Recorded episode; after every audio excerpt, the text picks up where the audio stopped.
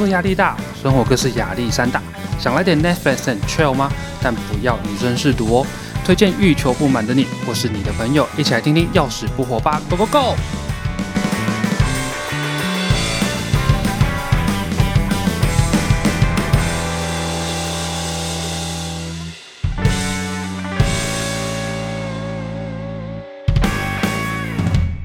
嗨，大家好，我是黑客摇头，欢迎收听《要死不活》第八集。那这一集呢是要讲疫苗，但要讲一下我上一周做的事情。我上周五呢晚上去了 First Story 的 Podcast 的分享会，那包括了润南、鬼岛之音、唐阳鸡酒屋的节目制作人，还有 KKBox 的分享。那我觉得节目，我觉得在节目制作还有心灵鸡汤的部分收获蛮多的啦。那另外呢，我在现场哦，有遇到台湾通勤第一品牌的伦伦，还有何 A，我就跟他们拍照。伦伦本人真的很亲切，我就跟他说我想要拍照，他就说你要拍照，好啊，来来拍来拍这样子。那后来我要跟何 A 拍照的时候，何 A 就说，哎，你要比一，我就说为什么？他就说这代表重返荣耀啊，这是我们的手势哎，我真的觉得他真的很有够强，有够好笑的。还有啊，我有遇到大麻烦不烦的李金奇律师，那我跟他说，我就找他的时候，他跟我说第一句话是，哎，你有没有兴趣找台通的牌照？他们才是真正的大人物。我就觉得他很有趣，居然居然先关心这一点，然后我就跟他问说，我就跟他有问一些 CBD 的事情。那他有很热心的回回复我，然后还有送我一些文宣品跟一些零件小卡。那有需要的话，大家可以来找我拿，或者是来私讯李金奇律师。那也可以行动支持一下他的节目哦。大麻烦不烦？但是我再想一下，回想一下当天我跟他拍照的时候，真的觉得他好可爱哟。再来呢，我要讲一下周六，上周六十月三十一号，我有去同志游行的现场看了一下。那今年是第十八届举办同志游行哈，今年的主题是成人之美。那传递的内容呢，大概是在讲说，无论你今天是什么样的身份啊、性别、性向，还有什么样的自我认同，每个人都是属于这个性多元社会的一份子。那每个人也都有专属于自己的美，应该要拥有相同的地位跟权利。不应该受到不合理的欺压还有歧视，然后我自己是对，先说我自己对同志是尊重的，我也是支持婚姻平权的。那之前的公投我也是都投下了同意票。那讲回来，当天现场哦，我先说我可能会被占，那这只是我自己的想法啦。嗯，现场的话，我有看到有些男生就是只穿三角裤，但是这不打紧啊。哎，我有看到那种。我看到那种后面露出屁股的内裤，Oh my god！我当下反正就是 Oh my god，然后皱了眉头这样子。然后我朋友就跟我说，那个是后空内裤，而且提醒我不要皱眉头，就算戴口罩也是挡不住的。我就想，哦，对不起，对不起。然后后来我就回来在想这件事情啊，如果今天，如果今天啊是女生穿那么少走在路上，我会有什么反应？那我就想，我就会看这样子，那就返回推到男生身上。这件事就不允许了吗？我自己是想说，我可能是我见识太少而已啦。仔细回想，就不过是一个露个屁股而已。那只是我刚好喜欢的是女生的屁股而已，这样子。我我好像讲太多了，但我的想法大概是这样子，希望大家可以理解啦。我也希望大家可以好好想一想哦。然后那些在网络上乱骂人的、随意用言语来伤害他人的其他那些网友啦，我是希望你们自己也可以好好想一想，不要动不动就在骂人。我敢说你自己也没有逃到哪去啦。同性恋有些身材也是很好了啊！你们这些人，我不我不相信能好到哪去，他们的人品也是哦。好了，大概是这个样子。那说一下，我这一集是要讲疫苗哦。那先给几个关于疫苗的小知识。简单来说，施打疫苗就像是生小病来预防生大病的这个概念呢。那怕有人听不大懂我在讲什么，所以我用卡通人物来比喻，这样大家比较好理解吼。那我们就先假设人类是大熊。病毒是胖虎，好，那疫苗的话呢，就是长得像胖虎的木桩，或者是比较弱化版的胖虎啦。那代表人类的大熊，通常遇到胖虎肯定是被打怕的那一个，所以我们就可以对那个长得像胖虎的木桩，或者是比较弱化版的胖虎来预先练习后，那这样子再一次遇到胖虎本人的话，就会知道该怎么样对付抵抗了。然后只不过说在练习的时候啦，可能自己会受伤啊。我们就可以把这个受伤看成是这个疫苗的副作用。如果受伤的话，那要怎么办呢？好，那要么就是靠自己多休息来恢复健康，要不然就是赶快去看医生，哈，去给医师检查一下，知道吗？宪哥，打疫苗之后如果觉得头晕呢？而且还晕四天，那真的是要赶快去找医生哈。如果你今天要上网直播，你分享打疫苗的心得，我是没有什么意见。但是因为你向大家说明后悔打疫苗这件事，而且这样子的话，可能有可能会造成民众对于疫苗失去信心呐。那这样对于防疫来说是一个很大很大的风险哈。如果说真的因为因为这样而有很多人不打疫苗的话，反而得不偿失啦。然后另外的话，我还是要谢谢宪哥哈，帮我打广告。呈现这个要死不活的状态来帮我推我的节目，要死不活。好，再次感谢。那一方面呢，我也祝福宪哥早日康复哦。那除了副作用以外呢，如果对于疫苗有发生过过敏的，当然也不能打啦。啊。反正打疫苗之前都还是要给医师评估，所以请大家不要过于担心吼。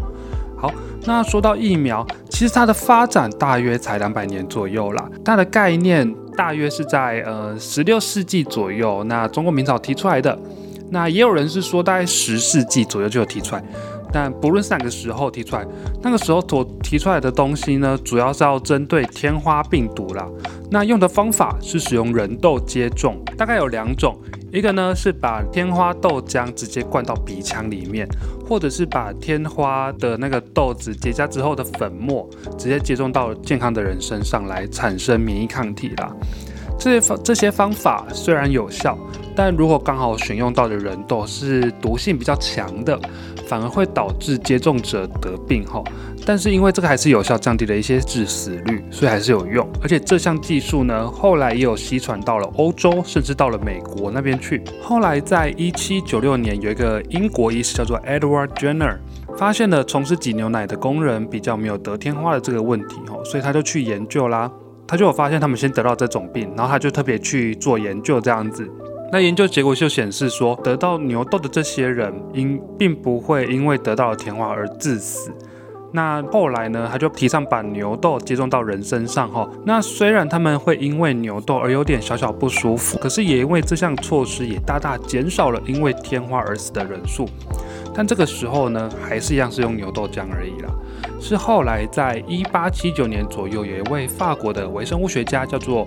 Louis b a s t a 他发明了全球首制的疫苗。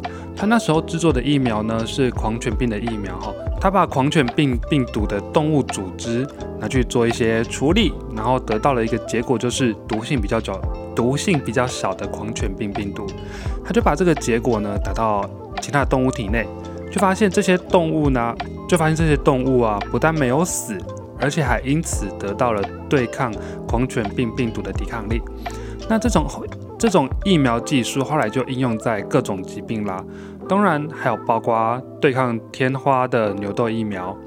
那天花后来在许多国家施打疫苗以及一些防疫的制度下，世界卫生组织在一九八零年左右就正式宣布天花病毒自地球上完全根除了哈。那顺便说一下哦，天花病毒是第一个人类从自然界根除的病毒哦。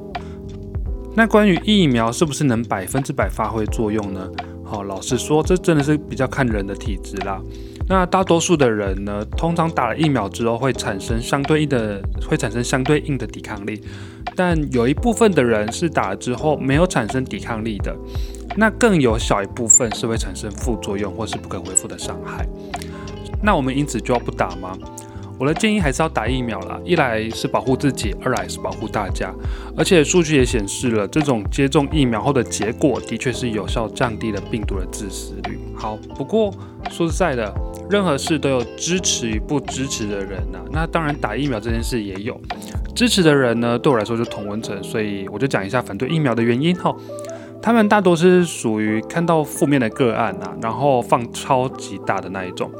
以美国最近来说，麻疹的病例又开始上升的，其中有个原因就是施打疫苗的人有减少的趋势，因为他们只注意到施打疫苗后会引起一些难以恢复的副作用的这些个案。那另外，他们也认为施打疫苗会造成他们的小孩变成自闭症。我的天哪！已经有已经有研究显示说，施打麻疹疫苗并不会让你的小孩变成自闭症。真的是不要再闹了哈！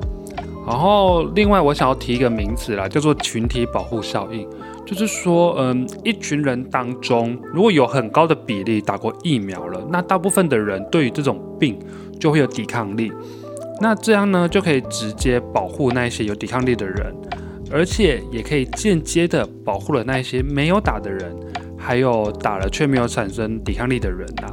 那以麻疹疫苗来说，只要至少至少要达到百分之九十的人去打疫苗，才能有效的保护这个群体啦，以防麻疹疫苗的爆，以防麻疹爆发。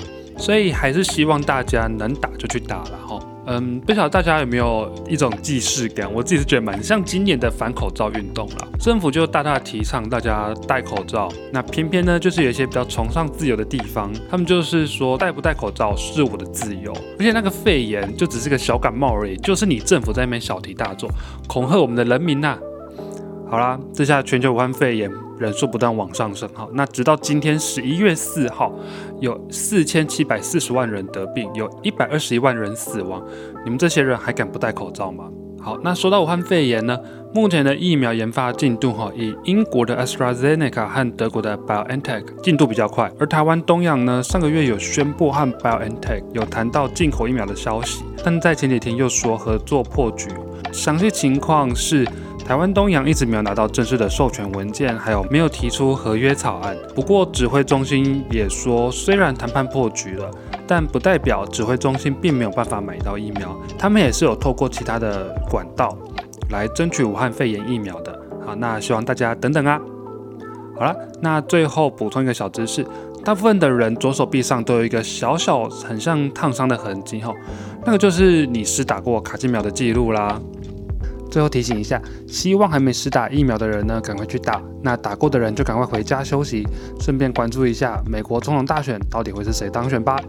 好了，本集节目就分享到这边，希望大家还喜欢，欢迎大家来追踪我的 Instagram，要死不活，来跟我分享你的想法吧。我们下期见喽，拜拜。